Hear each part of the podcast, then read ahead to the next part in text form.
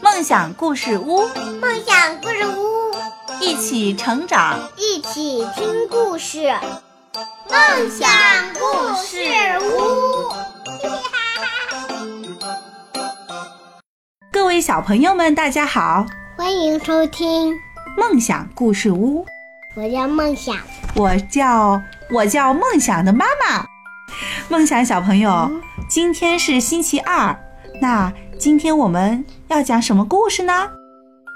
猫大哥跟鼠小弟。啊，这篇故事呢是由巩房芳来写的。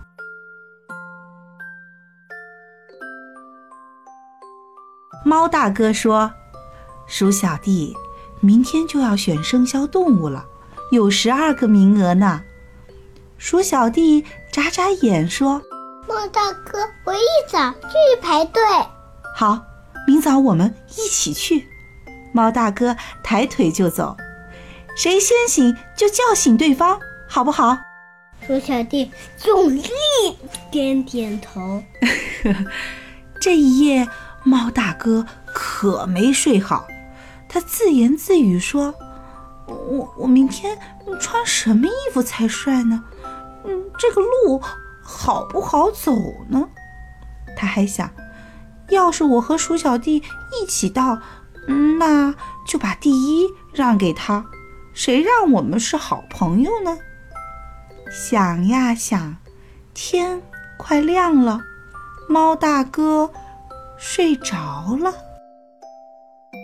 这一夜，鼠小弟根本就没睡，他正在琢磨：我个头小，腿又短，肯定拉在后面，怎么办呢？如果我跟猫大哥一起到，嗯，他他抢我的第一，那怎么办呢？给还是不给呢？好像不给吧。好像不给吧，是不是？小老鼠心里想。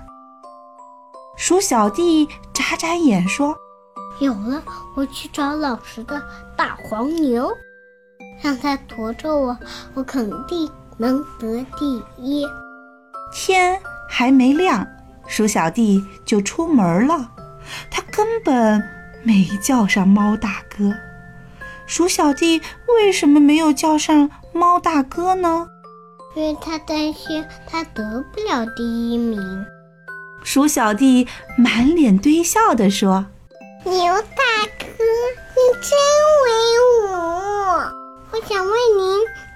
首歌。”牛大哥说：“哦，我还要赶路呢，要不你到我背上来唱吧。”鼠小弟等的就是这句话。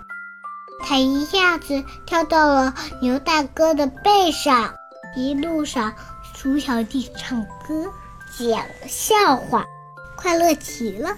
眨眼就要到终点了，鼠小弟踩着牛大哥的脑袋一跃而起，冲过了终点，还大声喊：“我是第一名！”牛大哥一愣，生气的大吼。妈，你太可恶了！鼠小弟顾不了那么多，哈哈哈哈哈大笑。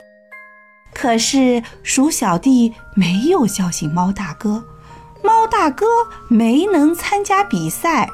从那以后啊，鼠小弟再也不能和猫大哥一起玩了。因为只要一见面，猫大哥就会瞪大眼睛扑过来。猫来了，老鼠喊：“救命！救命！”猫大哥很生气。作为好朋友，我们互相约定好的事情一定要做到，是不是？嗯。好了，今天的故事到这儿就结束了。感谢各位小朋友们的收听。我是梦想，我是梦想的妈妈。我下期节目再见吧。